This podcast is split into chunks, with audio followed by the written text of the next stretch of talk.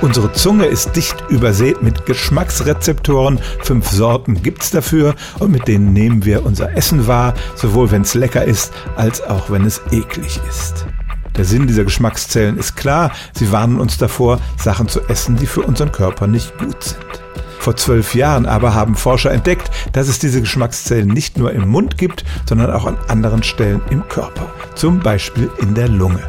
Die schmecken nicht in dem Sinne, dass sie ein Signal ans Gehirn senden, damit sind sie überhaupt nicht verbunden, aber sie reagieren auch auf Bitterstoffe.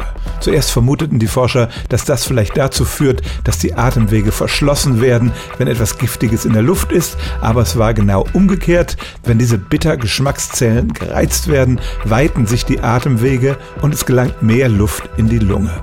Warum das so ist, ist noch nicht letztlich geklärt, aber das könnte ein guter Weg sein, um zum Beispiel Asthma-Medikamente in die Lunge reinzubringen. Wenn man mit entsprechenden Aromen diese Geschmackszellen reizt, öffnen sie sozusagen die Atemwege und die Medikamente können besser eindringen. In den letzten Jahren sind dann diese Geschmackszellen auch noch in anderen Körperregionen gefunden worden, etwa im Verdauungstrakt, und es ist eine spannende Frage, welche Funktion sie jeweils haben. Also schmecken können wir mit der Lunge nicht, eben weil es keine Sinneserfahrung im Gehirn gibt, aber Geschmackszellen gibt es tatsächlich auch in unserem Atmungsorgan. Stellen auch Sie Ihre alltäglichste Frage unter stimmtz.radio1.de.